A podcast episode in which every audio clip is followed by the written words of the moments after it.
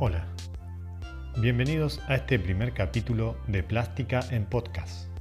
Mi nombre es Diego Stocci y los acompañaré a transitar una nueva forma de aprender escuchando.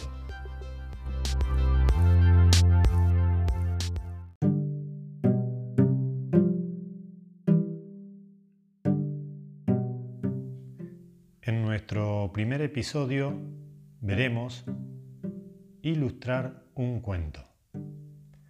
En este podcast trataremos de sumergirnos en la aventura de explorar las posibilidades de aprender a graficar el texto por medio del dibujo. Transformar una narración literaria en un instante gráfico, en una fotografía, en una ilustración que simbolice o grafique el momento más importante que quieras contar de la historia.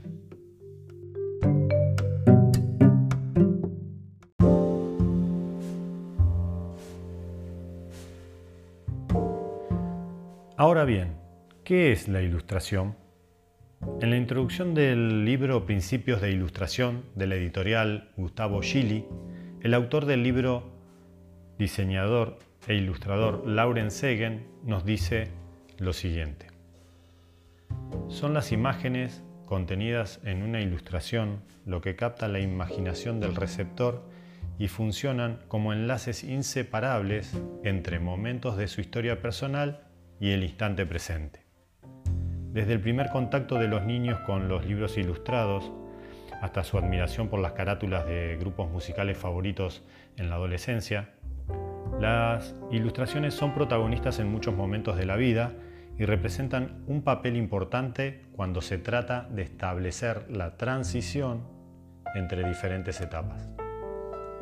A mayor escala, es justo decir que la ilustración ha servido para registrar los logros y proezas del hombre, interpretándolos de una forma que no habría sido posible antes de la invención de la fotografía. Milton Glaser diseñador gráfico e ilustrador, cofundador de Pushpin Studio en Nueva York, creador de carteles famosos como el de Bob Dylan o la marca frase I Love New York o el logo de la editorial de cómics DC Comics, entre un montón de trabajos que podríamos estar mucho tiempo enumerándolos. Milton Glaser subrayaba en la educación del ilustrador lo siguiente. Al observar las pinturas de Pompeya, las pinturas rupestres de los aborígenes australianos o los maravillosos frescos de Italia, comprendemos un momento de la historia y las creencias de aquella población. La ilustración o representación gráfica nos ayuda a situar en un contexto e interpretar lo que está sucediendo en ese instante gráfico.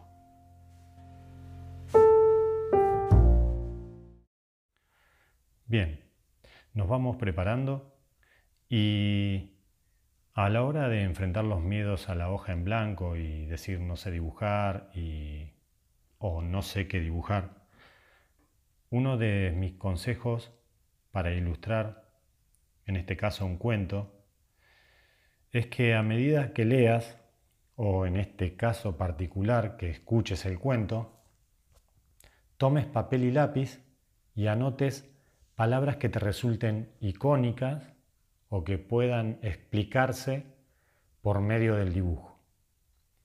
Aquellas palabras importantes que al escucharlas, tu mente te lleve a visualizarlas en una imagen y te ayuden a representarlas de forma gráfica. Una vez obtenidas esas palabras, un ejercicio para desbloquear nuestra mente en blanco y llenar de más elementos que enriquezcan nuestra ilustración es la siguiente.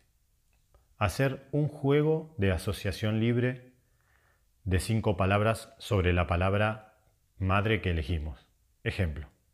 Hagan de cuenta que estoy escuchando una historia de un marinero. Entonces mi primer palabra será marinero, como palabra principal. Y puedo desprender de marinero barco. De barco puedo desprender otra palabra, mar. De mar desprendo otra palabra, por ejemplo, peces. Y de peces la relaciono con profundidad.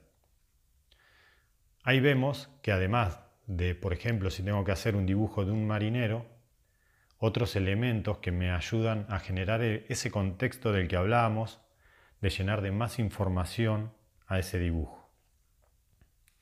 Ahora bien, una vez obtenidas esas palabras, estas palabras, cada uno tendrá una particularidad o rasgo propio. Ejemplo, otra vez, si vamos al marinero, podríamos decir que nuestro marinero es grande, que nuestro marinero tiene barba, o no, o pelo largo, o está descuidado, o tiene una voz grave, o una voz aguda. Podemos imaginar que come, que bebe, si tiene una mascota, ejemplo un loro, gaviota, cangrejo, etc. Y así un montón de rasgos más que podremos aportar a la ilustración si es que en el cuento no aparecen. A veces, como ilustradores o como dibujantes, o a la hora de querer graficar el cuento, nosotros también podemos dotar de más elementos a la historia.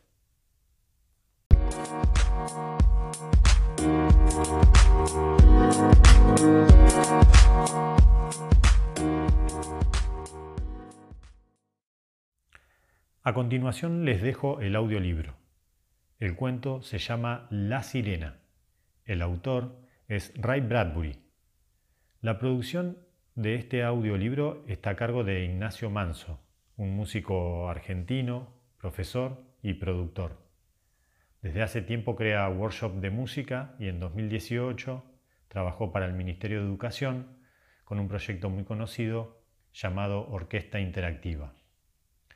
Sus trabajos los podrás escuchar en su canal de YouTube, el cual tiene más de este tipo de audiolibros, y también en su página de www.ignaciomanso.com.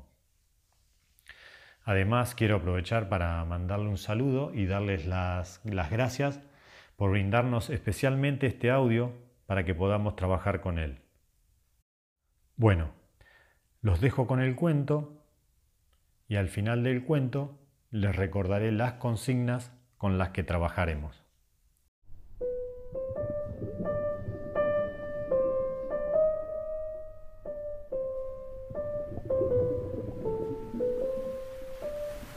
Afuera, en el agua helada, lejos de la costa, Esperábamos todas las noches la llegada de la niebla, y la niebla llegaba y aceitábamos la maquinaria de bronce y encendíamos los faros de niebla en lo alto de la torre.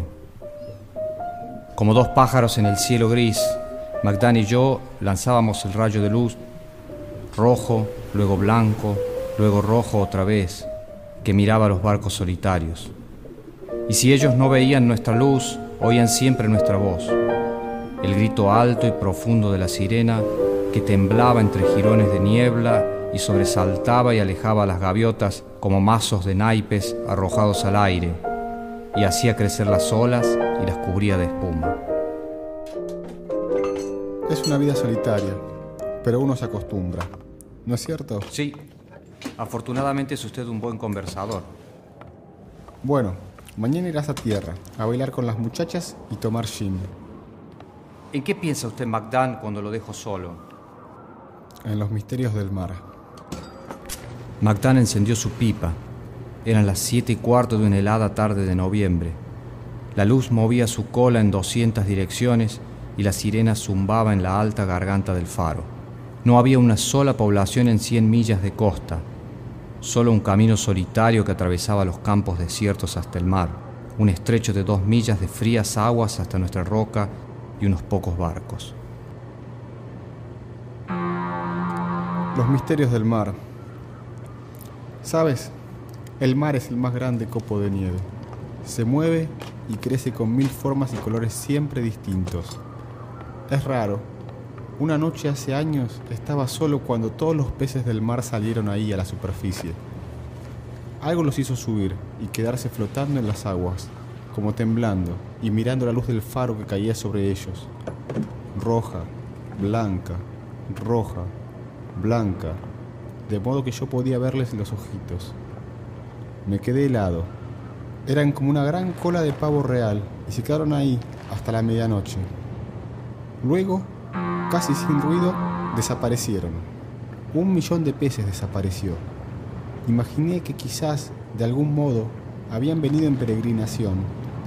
Raro, pero piensa que debe parecerles una torre que se alza 20 metros sobre las aguas y el dios luz que sale del faro y la torre que se anuncia a sí misma con una voz de monstruo. Nunca volvieron aquellos peces, pero ¿no se te ocurre que creyeron ver a Dios? Me estremecí. Miré las grandes y grises praderas del mar que se extendían hacia ninguna parte, hacia la nada. Hay tantas cosas en el mar. Magdán chupó su pipa nerviosamente, parpadeando. Estuvo nervioso durante todo el día y nunca dijo la causa. A pesar de todas nuestras máquinas y los supuestos submarinos, pasarán 10.000 siglos antes de que pisemos realmente las tierras sumergidas, sus fabulosos reinos, y sintamos realmente miedo. Piénsalo, Allá abajo todavía es el año 300.000 a.C. Cuando nos paseábamos con trompetas arrancándonos países y cabezas, ellos vivían ya bajo las aguas, a 12 millas de profundidad, helados, en un tiempo tan antiguo como la cola de un cometa. Sí, es un mundo viejo. Ven, te reservé algo especial. Subimos con lentitud los 80 escalones, hablando. Arriba, Magdana apagó las luces del cuarto para que no hubiese reflejos en las paredes de vidrio. El gran ojo de luz zumbaba y giraba con suavidad sobre sus cojinetes aceitados. La sirena llamaba regularmente cada 15 segundos. Es como la voz de un animal, ¿no es cierto? Un gigantesco y solitario animal que grita en la noche, echado aquí, al borde de 10 millones de años y llamando hacia los abismos. Estoy aquí, estoy aquí, estoy aquí. Y los abismos le responden, sí, le responden. Ya llevas aquí tres meses, Johnny, y es hora que lo sepas. En esta época del año, algo viene a visitar el faro. ¿Los cardúmenes de peces? No, otra cosa. No te lo dije antes porque me hubieras creído loco, pero esta noche es la última que puedo callar. Si mi calendario es correcto, esta noche es la noche. No diré mucho, lo verás tú mismo. Solo siéntate aquí. Mañana, si quieres, empaquetas tus cosas y tomas la lancha y sacas tu auto del galpón del muelle y escapas hasta algún pueblito tierra adentro y vives allí sin apagar nunca las luces de noche. No te acusaré. Ya ha ocurrido en los últimos tres años y solo esta vez hay alguien aquí conmigo. Espera y mira. Pasó media hora y solo murmuramos unas pocas frases. Cuando nos cansamos de esperar, Magdán me explicó algunas de sus ideas sobre la sirena.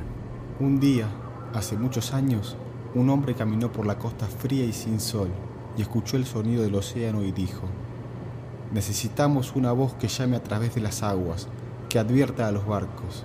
Haré esa voz. Haré una voz que será como todo el tiempo y toda la niebla.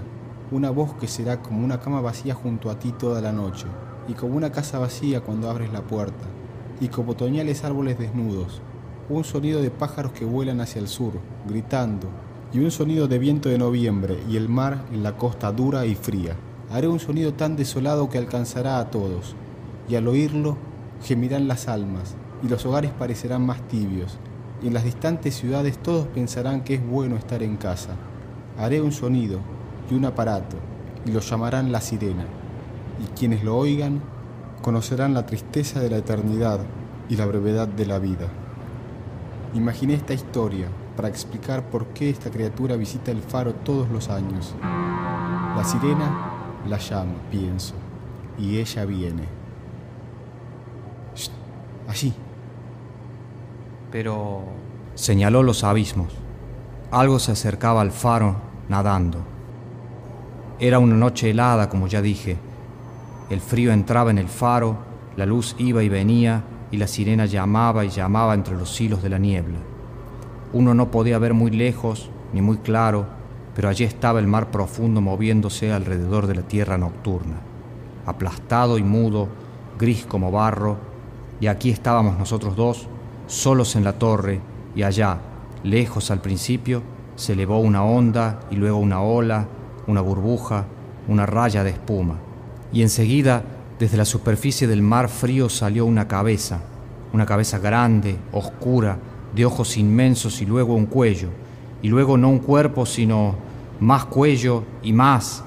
La cabeza se alzó 12 metros por encima del agua sobre un delgado y hermoso cuello oscuro.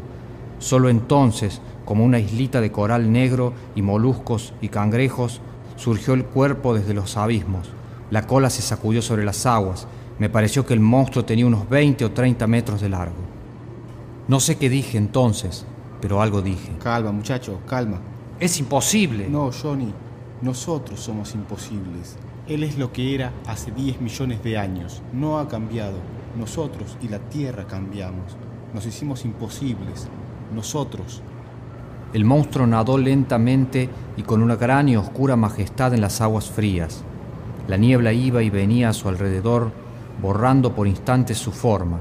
Uno de los ojos del monstruo reflejó nuestra inmensa luz, roja, blanca, roja, blanca, y fue como un disco que en lo alto de una mano enviase un mensaje en un código primitivo. El silencio del monstruo era como el silencio de la niebla. Es algún tipo de dinosaurio. Me agaché, sosteniéndome en la barandilla de la escalera. Sí, uno de la tribu. Pero murieron todos. No, se ocultaron en los abismos del mar. Muy, muy abajo, en los más abismales de los abismos. ¿Es esta una verdadera palabra ahora, Johnny? ¿Una palabra real? Dice tanto los abismos, una palabra con toda frialdad y la oscuridad y las profundidades del mundo. ¿Qué haremos? ¿Qué podemos hacer? Es nuestro trabajo. Además, aquí estamos más seguros que en cualquier bote que pudiera llevarnos a la costa. El monstruo es tan grande como un destructor y casi tan rápido. Pero, ¿por qué viene aquí? Enseguida tuve la respuesta. La sirena llamó y el monstruo respondió. Un grito que atravesó un millón de años, nieblas y agua. Un grito tan angustioso y solitario que tembló dentro de mi cuerpo y de mi cabeza. El monstruo le gritó a la torre. La sirena llamó. El monstruo rugió otra vez. La sirena llamó. El monstruo abrió su enorme boca dentada y de la boca salió un sonido que era el llamado de la sirena. Solitario, vasto y lejano. Un sonido de soledad, mares invisibles, noches frías. Eso era el sonido. ¿Entiendes ahora por qué viene aquí? Asentí moviendo la cabeza. Todo el año, Johnny, ese pobre monstruo estuvo allá, mil millas mar adentro y a 20 millas bajo las aguas, soportando el paso del tiempo. Quizás esta solitaria criatura lleva un millón de años. Piénsalo, esperar un millón de años. ¿Podrías esperar tanto? Quizás sea el último de su especie. Así lo creo. De todos modos, hace cinco años vinieron aquí unos hombres y construyeron este faro e instalaron la sirena. Y la sirena llamó y llamó y su voz llegó hasta donde tú estabas, hundido en el sueño y en recuerdos de un mundo donde había miles como tú. Pero ahora estás solo, enteramente solo, en un mundo que no te pertenece, un mundo del que debes huir.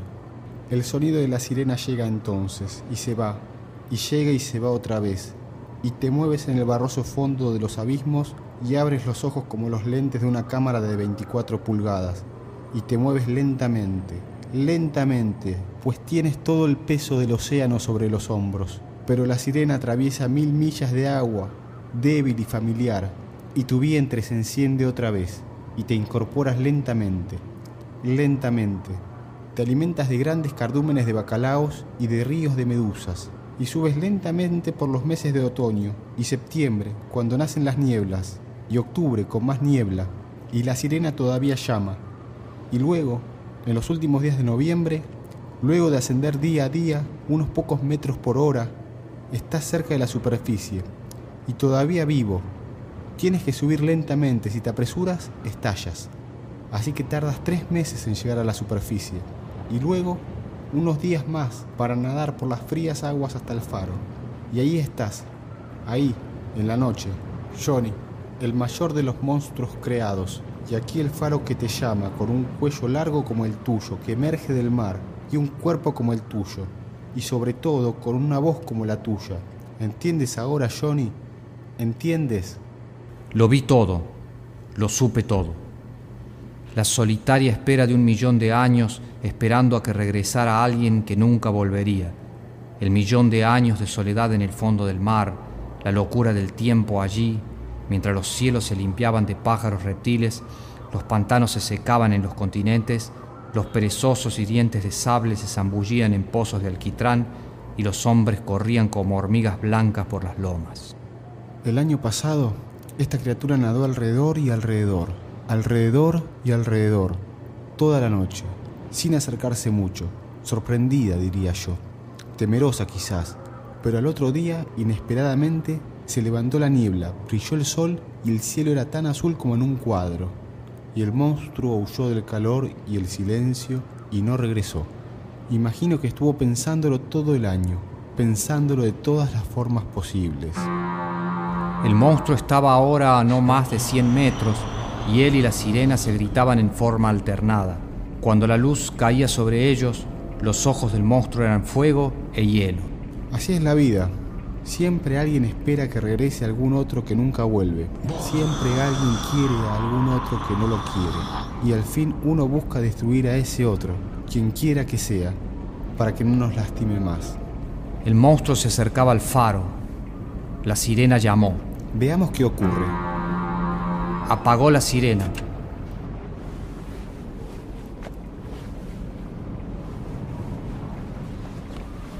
El minuto siguiente fue de un silencio tan intenso que podíamos oír nuestros corazones que golpeaban en el cuarto de vidrio y el lento y lubricado girar de la luz. El monstruo se detuvo. Sus grandes ojos de linterna parpadearon. Abrió la boca. Emitió una especie de ruido sordo como un volcán. Movió la cabeza de un lado a otro como buscando los sonidos que ahora se perdían en la niebla. Miró el faro, algo retumbó otra vez en su interior y se le encendieron los ojos. Se incorporó, azotando el agua, y se acercó a la torre con ojos furiosos y atormentados. ¡Macdan! ¡La sirena! Macdan buscó a tientas el obturador, pero antes que la sirena sonase otra vez, el monstruo ya se había incorporado. Vislumbré un momento sus garras gigantescas, con una brillante piel correosa entre los dedos que se alzaban contra la torre. El gran ojo derecho de su angustiada cabeza brilló ante mí como un caldero en el que podía caer, gritando. La torre se sacudió, la sirena gritó, el monstruo gritó. Abrazó el faro y arañó los vidrios que cayeron hechos trizas sobre nosotros. MacDunn me tomó por el brazo. ¡Abajo! La torre se balanceaba, tambaleaba y comenzaba a ceder. La sirena y el monstruo rugían, trastabillamos y casi caemos por la escalera. ¡Rápido! Llegamos abajo cuando la torre ya se doblaba sobre nosotros. Nos metimos bajo las escaleras en el pequeño sótano de piedra. Las piedras llovieron en un millar de golpes. La sirena cayó bruscamente. El monstruo cayó sobre la torre y la torre se derrumbó. Arrodillados, Magdan y yo nos abrazamos mientras el mundo estallaba. Todo terminó de pronto y no hubo más que oscuridad y el golpear de las olas contra los escalones de piedra. Eso y el otro sonido. Escucha, escucha. Esperamos un momento y entonces comencé a escucharlo. Al principio fue como una gran succión de aire y luego el lamento, el asombro, la soledad del enorme monstruo doblado sobre nosotros, de modo que el nauseabundo hedor de su cuerpo llenaba el sótano. El monstruo jadeó y gritó. La torre había desaparecido, la luz había desaparecido. La criatura que llamó a través de un millón de años había desaparecido. Y el monstruo abría la boca y llamaba. Eran los llamados de la sirena una y otra vez. Y los barcos en alta mar, no descubriendo la luz, no viendo nada, pero oyendo el sonido debían de pensar, ahí está, el sonido solitario, la sirena de la bahía solitaria. Todo está bien, hemos doblado el cabo. Y así pasamos aquella noche. A la tarde siguiente, cuando la patrulla de rescate vino a sacarnos del sótano sepultado bajo los escombros de la torre, el sol era tibio y amarillo. Se vino abajo, eso es todo. Nos golpearon con violencia las olas y se derrumbó. Me pellizcó el brazo. No había nada que ver. El mar estaba sereno, el cielo era azul. La materia verde que cubría las piedras caídas y las rocas de la isla olían a algas. Las moscas zumbaban alrededor, las aguas desiertas golpeaban la costa. Al año siguiente construyeron un nuevo faro, pero en ese momento yo ya había conseguido un trabajo en un pueblito, me había casado y vivía en una acogedora casita de brillantes ventanas en las noches de otoño, de puertas cerradas y chimenea humeante. En cuanto a McDan, era el encargado del nuevo faro, de cemento y reforzado con acero por si acaso, había dicho McDan. Terminaron el nuevo faro en noviembre. Una tarde llegué hasta allí y detuve el auto y miré las aguas grises y escuché la nueva sirena que sonaba una, dos, tres, cuatro veces por minuto, allá en el mar, sola. ¿El monstruo? No volvió. Se fue. Se ha ido a los abismos. Comprendió que en este mundo nada puede amarse demasiado. Se fue a los más abismales de los abismos a esperar otro millón de años. Ah, pobre criatura, esperando allá abajo, esperando y esperando mientras el hombre viene y va por este lastimoso y mínimo planeta, esperando y esperando. Sentado en mi coche, no podía ver el faro o la luz que barría la bahía solitaria. Solo oía la sirena, la sirena, la sirena, y sonaba como el llamado del monstruo.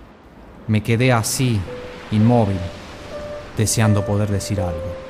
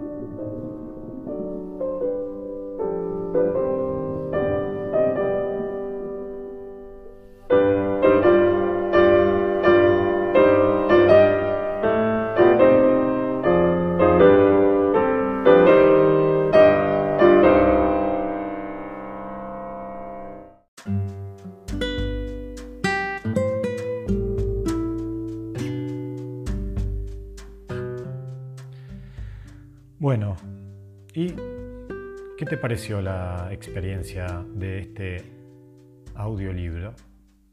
Espero que te haya gustado la historia como lo fue para mí y también que te haya gustado esta experiencia de escuchar una historia. No solo leerla, sino escucharla con algunos efectos de, de sonido. Bueno, ahora nos prepararemos para trabajar y a continuación les recordaré las consignas. Punto 1, por supuesto, escuchar el audiolibro que se encuentra en este podcast llamado La Sirena de Ray Bradbury. Eh, punto número 2, en nuestra hoja número 6, con los marcos y rótulos correspondientes, ilustraremos un momento del cuento que ustedes prefieran. Ustedes serán los autores de la ilustración que acompañará ese instante del cuento. Por supuesto, el instante que ustedes deseen. Punto 3. La técnica pictórica es libre. Puede ser témpera, pueden ser marcadores, acrílico, lápiz negro, lápiz color, collage, etc. Exploren las técnicas que ustedes quieran. El punto 4, los tiempos de entrega, la cual la manejarán ustedes, pero recuerden de no dejar de pasar de más de tres semanas. El punto 5 es un consejo y les cuento la manera de que yo trabajo, en mi caso a la hora de ilustrar o a la hora de dibujar o leer, me gusta estar acompañado de música.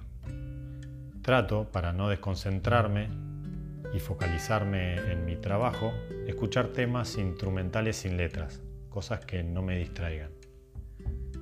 También les dejaré una playlist o carpeta de algunas de mis selecciones de música a la hora de dibujar.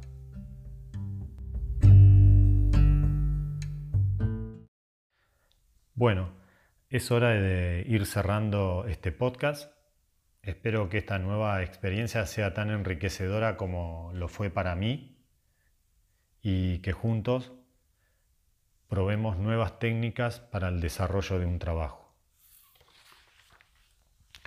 Les mando un saludo y esperemos que esta situación por la que estamos transitando pase rápido y que nuestras acciones, con la toma de responsabilidades y precauciones, sean el éxito para erradicar esta pandemia. Recordá, quédate en casa.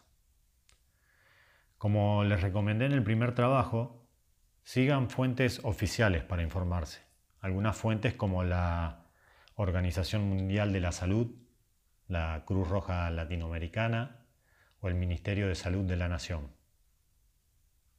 Eh, recuerden que hay muchas noticias circulando falsas y esas tres fuentes son muy confiables. Sin más, les mando un abrazo y espero verlos prontos en el aula. Saludos.